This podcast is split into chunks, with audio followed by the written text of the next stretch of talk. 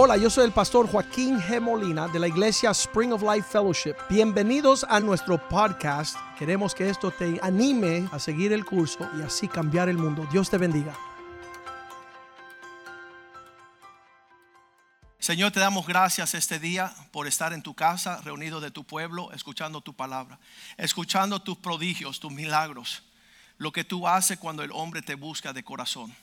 Pedimos que tú bendiga esta palabra, que tú bendiga la Biblia, Señor, en cuanto la leemos, Señor, que sea una lámpara para nuestros pies, que sea luz a nuestra senda, que sea una buena semilla sembrada en un buen corazón, que dé un buen fruto, una cosecha, Señor, que te engrandece en nuestras vidas y en la tierra hoy, Señor.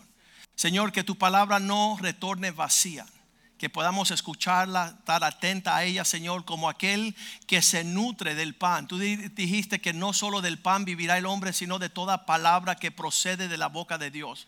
Así que tenemos hambre y sed de justicia. Alimentanos hoy de tu pan, oh Dios, el pan de vida. Permite que tu palabra, Señor, sea de bendición, edificación a nuestras vidas, Señor. Y te damos gracias de antemano en el nombre de Jesús. Amén y amén la preocupación de un pastor que empezamos la iglesia cuando tenía 27 años, ahora tengo 52, no tenía 30. Yo ni sé cuánto tenía. Escucha, cuando iniciamos la iglesia, mi preocupación es que no nos desviemos de lo que es la esencia de lo que Dios quiere. ¿Qué significa? ¿Qué vale estar aquí bobeando, entretenidos y distraídos? Porque el Señor une a 500 familias en una visión de cambiar el mundo. ¿Cuál es el propósito de Dios? Entonces siempre ha sido una carga que no nos desviemos del corazón de Dios para este lugar. Y, siempre estamos sobre un mismo sentir, un mismo sentir. Hay personas que quieren traer otra ola, otros sabores, otras modas últimas, pero todo eso viene a una terminación. Dios está preparando una iglesia que no tiene mancha ni arruga. Ese día de el regreso del Señor, Él vendrá para ir a las bodas del Cordero. Significa que habrá una boda y Él tiene como meta casarse con una sola novia, sin mancha, sin arrugas. Estábamos diciendo en el otro servicio que la única que no falta a su boda es la novia. Puede faltar todas las personas, pero yo estoy seguro aquí se va a casar pronto y ver y ver no va a fallar su boda. Ella va a estar lista, ya preparó sus vestimentas, ya tiene su vestido y está, ah, está por lucir como una princesa bella el día de su boda. Y nosotros también con Cristo estamos preparándonos. Y hay muchas personas que están en otra onda, están en otro sentir. Nosotros queremos estar en el sentir del Señor para esta hora. Cuando vemos la carta de los romanos allí en la Biblia, el Nuevo Testamento, vemos que Pablo le escribe esta carta a una ciudad, a, un pueblo que desconocía, ellos no lo conocían a él, ni él lo conocía a ellos, y él escribe una carta porque era bien interesante lo que está sucediendo. En Roma, eh, los cristianos que habían salido de Jerusalén, habían escuchado del Evangelio de Jesucristo, estaban viajando y llegando a Roma. Y estos, digan conmigo, judíos, cristianos estaban introduciendo el Evangelio de Jesucristo a Roma y allí habían los gentiles. Y los gentiles escucharon las buenas nuevas de Jesús y se entregaron a Cristo. Ahora ellos son gentiles cristianos. Los judíos cristianos habían llegado con las buenas nuevas. Los gentiles cristianos se convertían y formaron iglesias. Estaba el emperador romano, estaba bien enojado porque los judíos estaban haciendo mucho escándalo en el comercio de los negocios de Roma y él escribe una ley, salgan los judíos ya, sean cristianos o no cristianos, lo quiero fuera de Roma. Y se quedó solamente en Roma los cristianos gentiles. Y la iglesia creció y se fortaleció. Y ellos empezaron a creer en el Evangelio de Jesucristo, aquel que había muerto dado su vida en la cruz, aquel que había resucitado, aquel que quita el pecado del mundo. Y entonces la población gentil cristiana crecía cuando un emperador nuevo hace la pregunta, ¿por qué en Roma no hay negocios? Y ellos dijeron, porque votaron a los judíos. Ellos son los buenos negociantes. Entonces el nuevo emperador dice, que vuelvan los judíos y hace una ley nueva y regresaron los judíos cristianos, pero los cristianos gentiles no le daban apertura a la iglesia. Había una crisis donde la iglesia se había separado. Tenemos ahora en Roma los romanos gobierno, los judíos que venían de la tradición de Judá, de, Moisés, con toda la ley judía, estaban los gentiles que no creían en Cristo, y entonces estaban los gentiles y los judíos cristianos, pero separados. Y ahora Pablo tiene que escribir esta carta para sanar el cuerpo de Cristo, para que no fuese dos ramas del cristianismo. Y el propósito único de la iglesia, de la carta a los romanos, es Pablo intentar consolidar para que la fe cristiana no se corrompiera, para que no se perturbara. ¿Y qué sucede nosotros hoy en esta iglesia moderna, en esta iglesia de estos tiempos? En la iglesia tenemos todo tipo de personas. Tenemos personas que llevan 20 años aquí, tenemos personas que hoy es su primer día. Tenemos personas que vienen de facciones cristianas y venimos, hay personas que, no, que son ateas, que nunca que creyeron en Dios. Le dice a un pastor, a, un, a, un, ateo que había conocido, le dice, ven acá, ¿qué eres? Dice, yo soy ateo. Le dice, pero tú has leído la Biblia. Dice, no, yo no la he leído. Entonces dice, tú no eres ateo, tú eres imbécil. Pero tú no te puedes decir no creer en algo que no leíste primero. Entonces es bien importante que nosotros podamos entender y considerar estas cosas para ver si nos alineamos al corazón de Dios. No queremos ser judíos, no queremos ser gentiles, queremos agradar el corazón de Cristo. Y Pablo hace ese intento en tercera de Juan, eh, capítulo 1, versículo 2, no 3, perdón. Tercera de Juan 1, 3. Está escrito ahí, pues mucho me regocijo. ¿Cuánto? Mucho. ¿Por qué? Cuando vinieron los hermanos y me dieron testimonio de tu verdad, de que cómo andas en la verdad. La verdad es andar en la verdad de Cristo. No que tú te hagas un religioso. El mundo no necesita otro religioso. No que tú vayas a una iglesia, porque si no eres la iglesia, ir a la iglesia no te convierte en la iglesia. La iglesia no es un edificio, son las personas que tienen a Cristo como cabeza, los que están esperando el regreso del Señor, los que aman su palabra. Versículo 4 dice, yo me regocijé mucho y no tengo mayor gozo que este. ¿Qué es lo que le da un verdadero cristiano gozo verídico? ¿Qué es lo que le da a un pastor como el pastor Joaquín el valor de haber pastoreado el pueblo de Dios. Dice que no tengo mayor gozo que este, que mis hijos anden en la verdad. Que tu cristianismo sea verídico, transformador, que sea algo útil, tangible, que no sea de palabras solamente que sea una realidad. Y eso Pablo se interesa porque esta nación de Roma pueda entrar en, en, una fe verídica. Él no puede lograr su objetivo si él no primero tiene un sentir que es Romanos capítulo 1 versículo 16. ¿Qué es lo que dice Romanos 1, 16? Dice, ah, porque no me avergüenzo del Evangelio. No tengo vergüenza cuando yo estoy llevando este mensaje. A muchos de nosotros nos da vergüenza decir que somos cristianos. Llegué a la iglesia, pero nadie se dio cuenta. Estoy de cristiano, pero soy agente secreto doble cero, cero. No vas para ningún lado. Qué horrible. Él dice, no me avergüenzo del Evangelio. No tengo una actitud que me hace opacar. No me escondo. Yo me acuerdo que había una familia donde nosotros frecuentábamos. Ese era un colegio ah, católico y los jóvenes empezaron a ir al grupo de jóvenes y, y la mamá de estas gemelas, eran dos gemelas y un hermanito, ella, ella quería el fruto de que sus hijos fueran eh, cristianos, pero no quería admitirlo públicamente.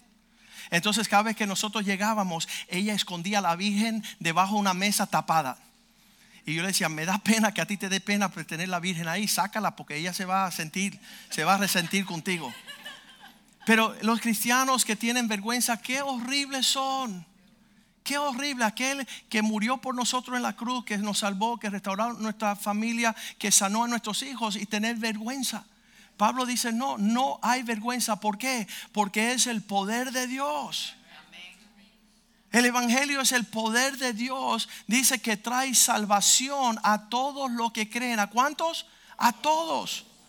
Hay personas que me desafían, dicen, sí, pastor, pero eso no es para todos, ¿verdad? Y yo sí, es para todos. Dios no hace acepción de personas.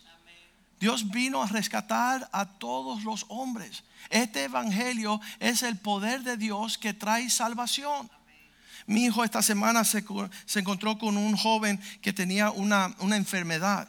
Y era obvio que, el joven tenía la enfermedad. Y le digo, ven acá, Joshua, ¿por qué no oraste por él en el nombre de Jesús? Dice, no, papá, papá, me dio vergüenza de que él supiera, que yo supiera que él tuviera la enfermedad. Pues que no te dé vergüenza en el nombre de Jesús. Pon tu mano y ora por él en el nombre de Jesús. No tengamos miedo ni temor de expresar el poder de Dios en el Evangelio de Cristo. El testimonio de José y de Ceci cuando regresó a México, más de 20 mil familias fueron restauradas por el testimonio de su reconciliación. Su primo andaba divorciado 20 años. Este don Paco fue y le pidió perdón a doña Julia y se perdonaron y se casaron y están los hijos. Eso no es justo. Ustedes cuando teníamos 3 y 4 añitos se dejaron y ahora tenemos 23 y 24 y quieren regresar de luna y miel pero están juntos, están perdonados, están sanados. ¿Por qué? Por el poder de la salvación en el Evangelio de Jesucristo. Dice Pablo allí, este poder de Dios que trae salvación a todos aquellos que creen, primero al judío y segundo al griego. Dios tiene esta simiente que surge de, este, esta nación. Estábamos hablando esta semana, eh, eh, dice la Biblia, ¿y por qué Dios escogió los judíos?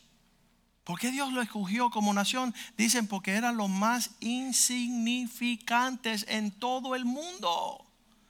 Donde nadie podía salir nada, Dios decidió glorificarse. Dios decidió entregarle una herencia grande. Amén.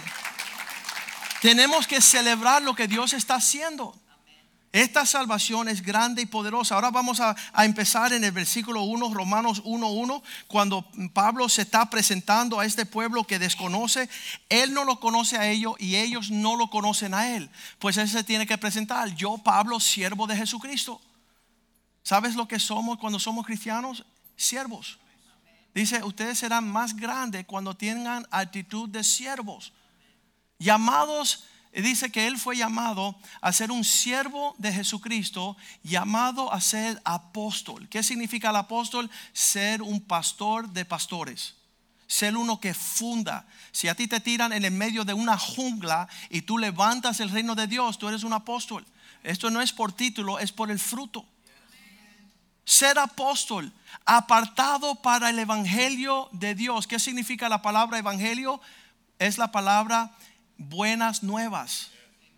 Es buenas noticias lo que Dios tiene para nosotros. Nunca yo he llegado a una casa a decir, tengo malas noticias para ustedes. No, son buenas nuevas. Dios hace todas las cosas nuevas. Versículo 2, Él sigue presentándose diciendo que Él, él había prometido que él había prometido antes por sus profetas en las santas escrituras. Todo el Viejo Testamento está hablando de que Dios va a levantar a estos hombres que van a traer el Evangelio de Cristo, los mensajeros, los profetas. Eh, una de las palabras es misiones. Van a ser enviados. Ah, viene la misma palabra misil.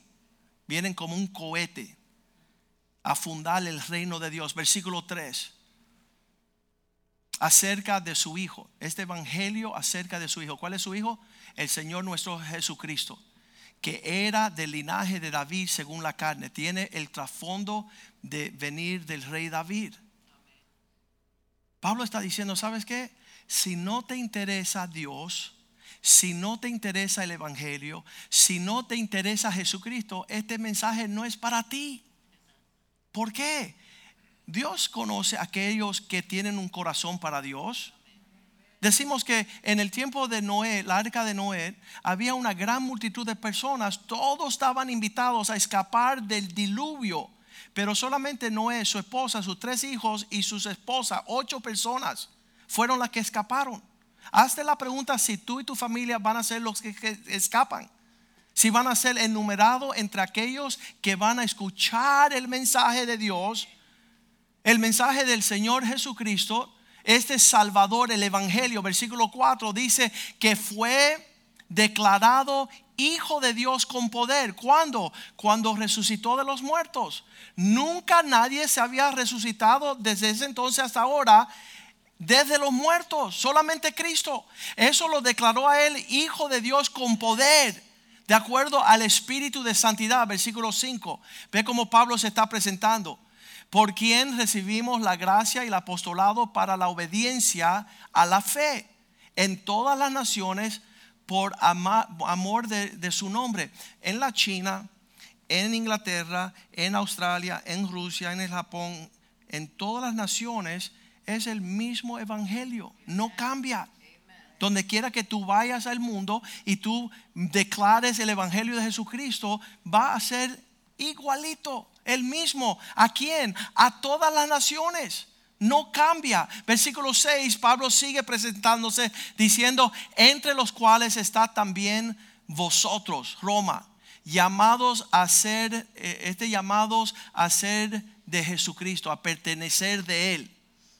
Muchas personas no pertenecen, no, no conocen a quién pertenecen pero aquel que ha sido lavado por la sangre de Cristo sabe que pertenece.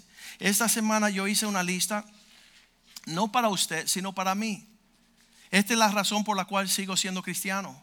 Porque hace 36 años todos estos pecados Cristo me los lavó con su sangre. Lo tengo enumerado aquí. Yo conozco que yo era un vil, perverso, aborrecedor de las cosas de Dios, pecador. Nadie me tiene que convencer a mí. Hay personas que yo conozco ay pastor, pero ese era tú yo era bueno. Yo era niño de mi abuela. No. Tú tienes enumerado aquí toda esta lista de pecados y tienes que llevarlo a un Salvador dispuesto a perdonarte, a lavarte con su sangre que derramó en la cruz del Calvario. La lista es tremenda. Dice los cobardes. ¿Quiénes son los cobardes? Los que no se atreven a pelear la batalla del Señor los que empiezan a correr lejos cuando tienen que correr a pelear por sus esposas, por sus hijos, por su familia, por su fe, por sus finanzas. Dice que los cobardes son los primeros en ir al lago de fuego. Dios no tiene ni un cobarde, ni un pelo cobarde en todo su cuerpo. Si tú eres del cuerpo de Cristo, tienes que nacer de nuevo. Tiene que salir de esa cobardía. Dice los incrédulos, los viles, los asesinos, los perversos sexuales ¿Sabes que Dios no nos llamó a ser perversos sexuales? Hay un grillo, se escuchó decir amén. Escúchame, no, Dios cuando pensó el hombre no dijo voy a ser un perverso, un infiel. No, Él dijo voy a ser a un hombre semejante a mi imagen y semejanza. Cristo jamás ha entrado en una perversión sexual. No es para Él. La limpieza y la pureza del Señor nos ha vestido, nos ha limpiado. La sangre de Cristo dice, por más rojo como el carmesí, será blanco como la nieve, blanco como la lana. No tenemos que andar en hechizos, en idolatrías, en infidelidades, mentirosos, impiadosos, no santos, ladrones, amadores de sí mismos, amadores del dinero, jactancioso, orgulloso, abusivos, desobedientes a los padres, ingratos, rebeldes, sin guardar el orden, pecaminosos, engañadores, sin amor, sin perdón.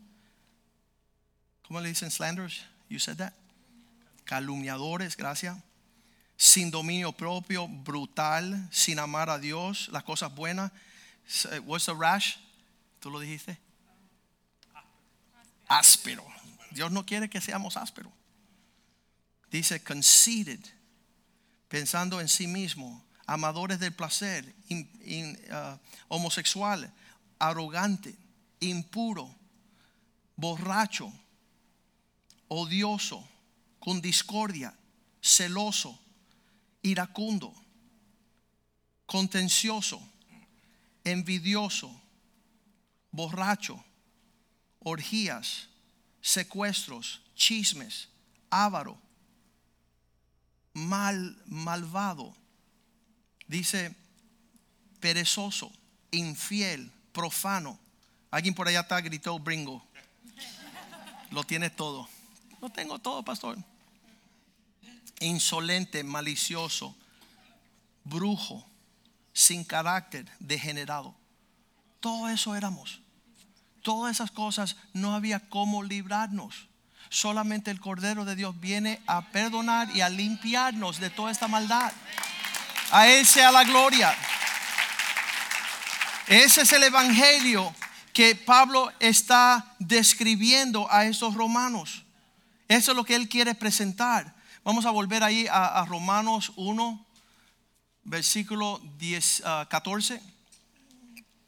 Él sigue escribiendo ah, a griegos y no griegos, a sabios y no sabios.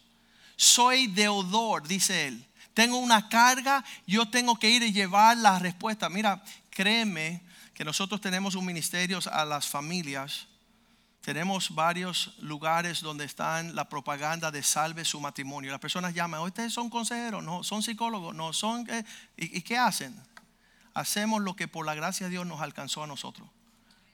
Vamos allá a sanar el hogar. Vamos allá a traer la proclamación, la declaración de que Cristo salva, que Cristo sana, que Cristo hace todas las cosas nuevas. Versículo 15, él sigue diciendo este evangelio que yo traigo. Así que en cuanto a mí pronto, a mí pronto estoy a anunciarlos el evangelio también a vosotros que estáis en Roma. Yo le digo a la persona, no hay nada nuevo.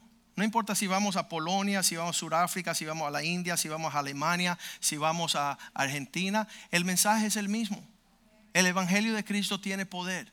En ese evangelio queremos persistir, en ese evangelio queremos servir, en, esa, en ese anuncio queremos seguir anunciando en todo lugar. Versículo 16, cuando él declara estas palabras, porque no me avergüenzo. Yo, yo este evangelio, cuando yo llegue al cielo, todos mis amigos me van a decir, Joaquín, tuviste lo correcto, me hablaste. No, no tengo ni una amistad, ni un familiar que yo no le he hablado el Evangelio de Jesucristo. Para que cuando lleguemos al cielo no me mire y dice, oye, no me dijiste, ahora me voy para el infierno por causa tuya. A todos le voy a hablar. A todos le voy a anunciar las buenas nuevas de Jesús. Le voy a contar lo que me sucedió a mí. Y sabes que si me conoces a mí largo tiempo, yo tengo como un Rolodex de testimonios. Y yo voy sacando las fotos de todos los milagros que Dios ha hecho a lo largo de 36 años. Estoy anunciando lo que Cristo es capaz de hacer. Dice Pablo, no me avergüenzo porque es el poder de Dios para salvación. Nosotros ni entendemos. Cuando yo le hablé a José Medieros, yo no veía a la hija de él con cuatro nietas. Yo, yo no veía mucho más allá de 20 mil familias en México que iban a ser salvas, que iban a ser restauradas yo no veía lo que Dios había, es capaz de hacer si nosotros andamos en este evangelio. Ahora, si tú tienes un mismo sentir, igual que Pablo, hasta esta hora pueden decir amén. Ok, tenemos algunos cristianos aquí, colados ahí, se colaron unos cristianos. Mira lo que él dice el versículo 17. Dice esto, comienza por fe y termina por fe.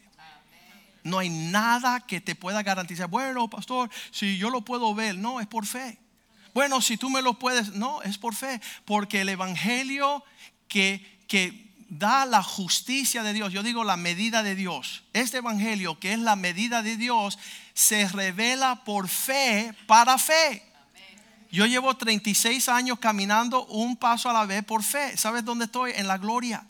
Las personas dicen, yo quiero un matrimonio como el tuyo, tienes que caminar por fe. Yo quiero hijos como los tuyos, tienes que caminar por fe. Yo quiero un ministerio como el tuyo, es por fe. Es un paso a la vez en la dirección de la fe de quién? A, Jesucristo. Por la fe para fe, como está escrito, el justo por la fe vivirá. Es nuestro diario oxígeno. Necesito a Cristo. Lo necesito por la mañana, lo necesito por la tarde y lo necesito por la noche. Lo necesito de merienda, de almuerzo, de comida, de desayuno. En tiempo y fuera de tiempo necesito a Cristo. Es real, es real. Hay personas que se dan unas vacaciones tremendas. Yo voy a visitar a Cristo de vez en cuando. Le tiro su limona y vamos a ver después. No. Es, es una fe real, tangible. Los hijos míos saben en quién yo he creído. Ellos saben a quién servimos. Ellos saben que mi dinero está arrodillado frente a Cristo. Le rinde culto a mi Señor. Pues de Él viene toda dádiva perfecta, todo don. Toda, todo recibimiento de lo que Él tiene para nosotros es en la fe. Ahora, si tú tienes todo lo que hemos hablado hasta ahora, hasta ahora estamos bien. Está el paquete, eh, todo el paquete listo para entregárselo a los tuyos. ¿Con, dónde comienzas tú por señalar? Cuando tú estás hablando de estas cosas, Pablo le está tratando de hablar a ellos. Él dice, ok, yo, yo le, voy a, le zumbar el, el, paquete, ¿verdad? se lo voy a enviar. Versículo 18, él comienza así. Yo te hago la pregunta, ¿cómo tú comenzarías a invitar a alguien que participara de esto? No, porque el amor de Dios, porque Dios te quiere tanto. Dice, no, él inicia la invitación de venir porque la ira de Dios se revela. Oye, qué feo. ¿Quién, le va a presentar a un Dios iracundo? ¿Por qué nosotros no sacamos los violines ahí y empezamos a decir, estas son las mañanitas del rey David? No, la ira de Dios se revela desde los cielos contra todos aquellos que hacen impiedad, injusticia de los hombres, aquellos que están deteniendo la injusticia uh, de su verdad, con injusticia su verdad. ¿Quiénes son estas personas que no quieren hablar de un Dios que trae juicio? De que nosotros, a la luz de todos esos pecados, yo me puedo presentar ahí y decir, aló Señor, yo vine a estar aquí en el cielo para siempre. Con esta lista, estás loco, te equivocaste de dirección. Mira, te voy a ir 666, vete para allá. 666, tormenta infernal eterna, por la maldad de tus obras ay, pero yo soy tan buena, solo tengo 18 abortos. ¿Qué? ¿Sabes qué? No, vamos mejor a arrepentirnos y decirle, Señor, perdóname porque yo anduve en camino rebelde, desobediente. Yo anduve en mi, mi arrogancia. Una actitud, yo le digo a las personas, después que Dios borró todo esto en mi vida, yo voy como aquel que va en primera clase en el avión que no pagó el asiento yo, yo, no quiero ni que me miren. Pues, ¿qué tú haces aquí si tú vas para, esto va para el cielo y tú, vas para abajo? no, no, a mí me perdonaron ahí en la cruz de Calvario. Las buenas nuevas de Jesús es que todo esto que merece una torrencial eternidad de maldad, Cristo lo llevó sobre sus hombros en la cruz de Calvario. Eso es las buenas nuevas. Con eso podemos aplaudir, gritar. No nos da vergüenza el Evangelio de Jesucristo. Ay, pero tú eres de los Molinas que viven con Coral Gables con el Mercedes Benz. Me decía Alex Paella, dice, dice, yo lo que quería en la vida es tener una casa en Coral Gables, manejar un Mercedes e irme para Punta Cana de vacaciones. Fíjate tú, la estupidez de los seres humanos. Se van para el infierno bailando un merengue.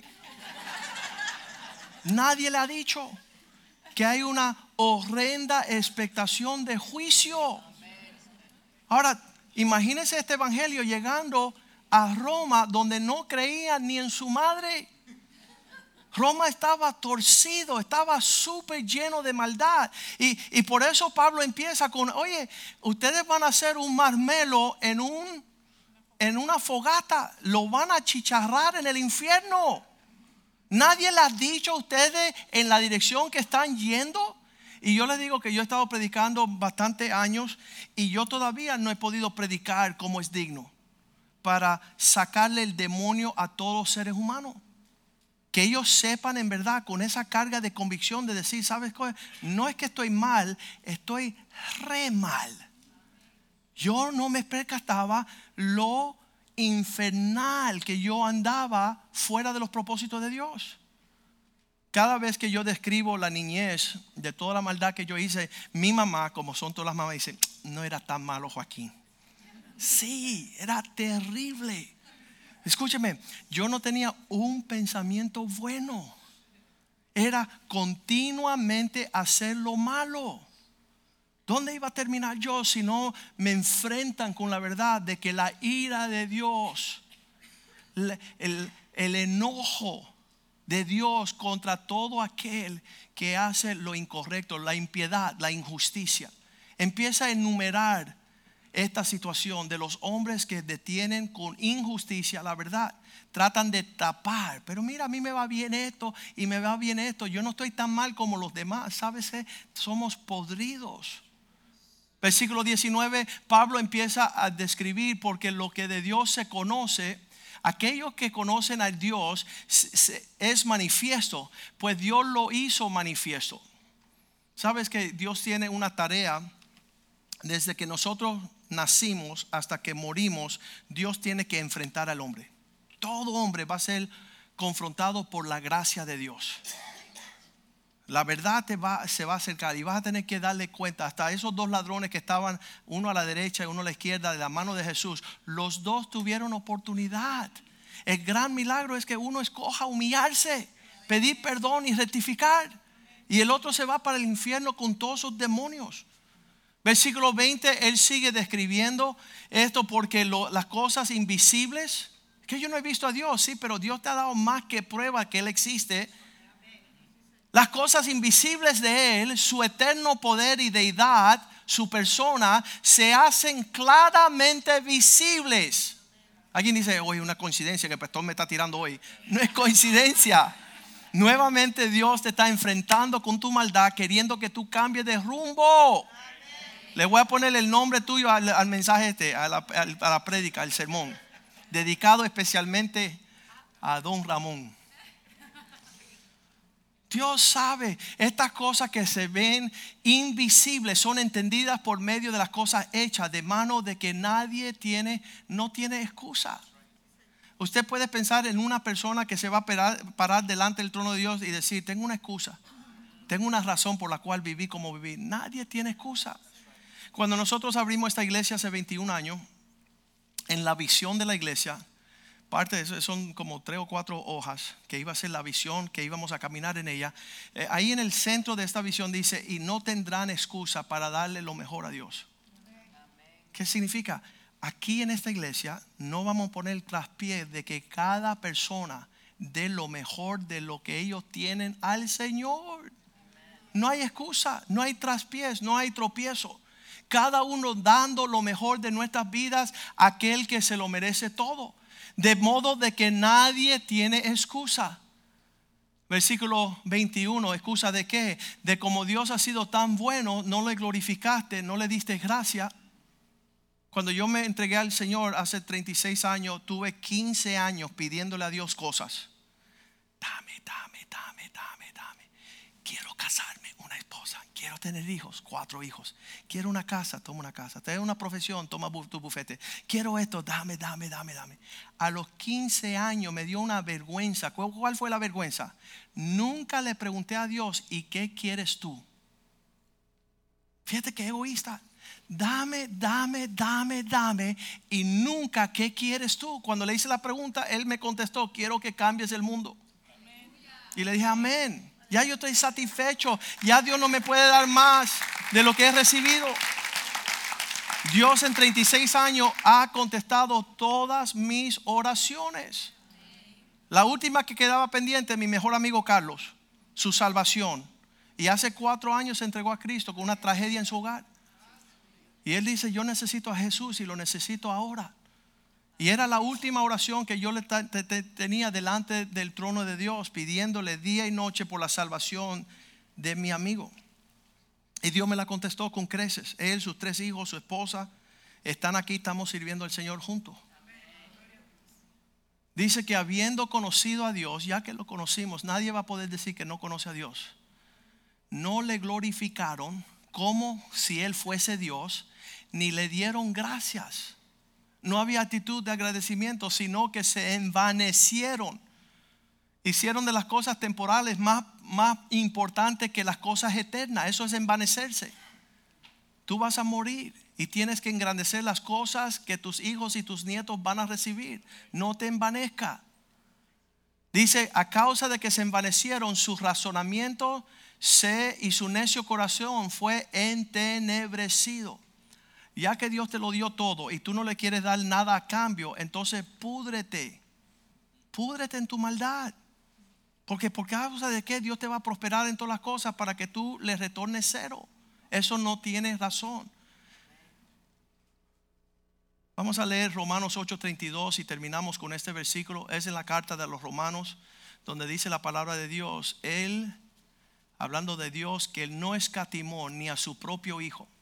Si Dios dio todo lo mejor de él, incluyendo su hijo, dice la palabra, que también fue entregado por todos nosotros, ¿cómo no nos dará también con él, juntamente con él, todas las cosas gratuitamente?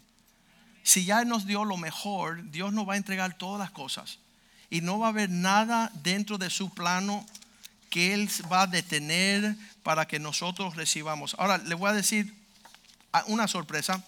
Solamente hemos, así como dicen los americanos, scratched the surface. Solamente hemos escarbado la superficie de esta carta. Estamos a 20 versículos, hay 16 capítulos que Pablo tiene que integrar a esta carta. Yo se lo doy como tarea que ustedes lean esta semana, en la próxima semana, y puedan captar cuáles son las cosas importantes que, tratan este asunto de ser cristiano, um, de, de, cumplir con el propósito de Dios. Todo, todo está escrito en esta carta de una forma maravillosa. Vamos a ponernos de pies. Vamos a pedir al grupo de, adoración que suba aquí. Solamente estamos escarbando un poquito de lo que Dios quiere. Pero mira cómo Pablo inicia con la ira de Dios que se va a desprender sobre aquellos que andan mal. Y muchas veces nosotros queremos queremos alivianar el mensaje. Bueno, es que no es tanto así. Dios no juzga a la gente. ¿Sabes qué? Sí, Dios juzga a la gente. Y Dios la condena al infierno también. Y entonces uno quiere ser mejor que Dios y decir, bueno, es que um, han, han, querido asustar a la gente. Bueno, si eso no te asusta, yo no creo que otra cosa te va a asustar. Que la ira de Dios es desprendida contra todo aquel que hace cosas indebidas. La ira de Dios se desprende contra aquellos que no glorifican a Dios, aquellos que no son agradecidos, aquellos que andan en este mundo en otro lío. Sabes, muchas cosas estaban sucediendo en Roma en ese entonces había un sinnúmero. Estaban los gentiles, estaban los judíos que no soltaban. Esta semana los judíos terminan una fiesta que se llama Yom Kippur, que es un limón, algo así como limón y unas hojas, y ellas andan haciendo ritos y tradiciones que no están por toda la Biblia. No puedes saber que a la luz de lo que se ofreció en el Calvario, fue el sacrificio mayor de Dios para la humanidad. Ya no tenemos que andar en sacrificios. Ya tú aceptas la obra que Dios ha hecho en la cruz y comienza a andar en la fe del Evangelio del Señor Jesucristo. Yo quiero que nuestra iglesia sea una iglesia genuina. No perfecta, no, no, no, estamos pensando que vamos a caminar sobre las aguas ni nada de eso. Pero cuando Cristo regrese, nosotros estar bien alineados con su palabra que entendamos el corazón de Dios. Que nuestro evangelio no sea un evangelio de prosperidad y risa y, toda esta cuestión, cuando realmente lo que tenemos que estar haciendo es llorar. Debemos estar ahí en lágrimas que hemos menospreciado tan grande salvación. Y que seamos lo que seamos por la gracia de Dios. Um, yo, yo estoy seguro que Dios quiere sanar los enfermos. Yo estoy seguro que Dios quiere hacer milagros y prodigios, pero realmente vamos a estar a cuenta con Dios. Vamos a amar su palabra. Yo, no desisto de, de estar con el rostro metido aquí queriendo conocer más y más de Cristo. Yo quiero, yo quiero caminar en una fe genuina. Entonces inclinemos nuestro rostro hoy y escuchemos um, una canción al Señor y tú dices, Señor, es un milagro que estoy aquí escuchando estas palabras. Gracias por, por este día. Gracias por hablarnos tan, tan real.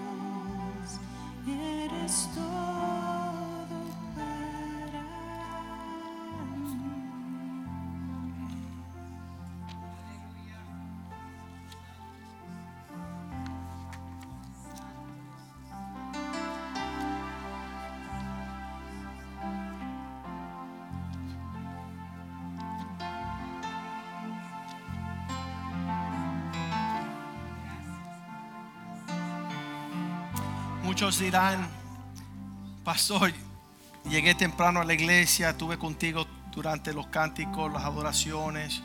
Sabes todo lo que cuando yo cuando yo llegué a la iglesia por primera vez, cuando yo vi el escándalo de Richie Bobby con tambores, bongo, timbales, estaban cantando coritas, yo me asusté y salí corriendo para afuera. Y yo decía, yo no puedo creer que en una iglesia hay un alboroto como este, porque yo no estaba acostumbrado. Nosotros éramos bien suavecito, bien. Pero cuando esta gente empezaron con la campana, con los bongos, yo salí corriendo para afuera. Me tuvieron que traer del parqueo después.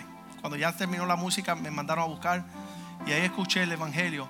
Pero muchas personas dicen, bueno, ya yo estuve en esto, estuve en lo otro. ¿Qué, qué, qué es lo que hay? Mira, lo que hay es Hebreos 13.8. ¿Qué dice Hebreos 13.8? Que ese mismo Jesús que predicaba Pablo es el mismo ayer, hoy y por los siglos. Él está tan vivo hoy como lo que en los tiempos de Pablo, los tiempos de milagros. Así que búsquelo de corazón. Y recréate en una vida espiritual. Tú te imaginas todo el alboroto que estaba sucediendo en Roma en esos días, pero había un pueblo que estaba con sus antenas viendo lo que Dios quería.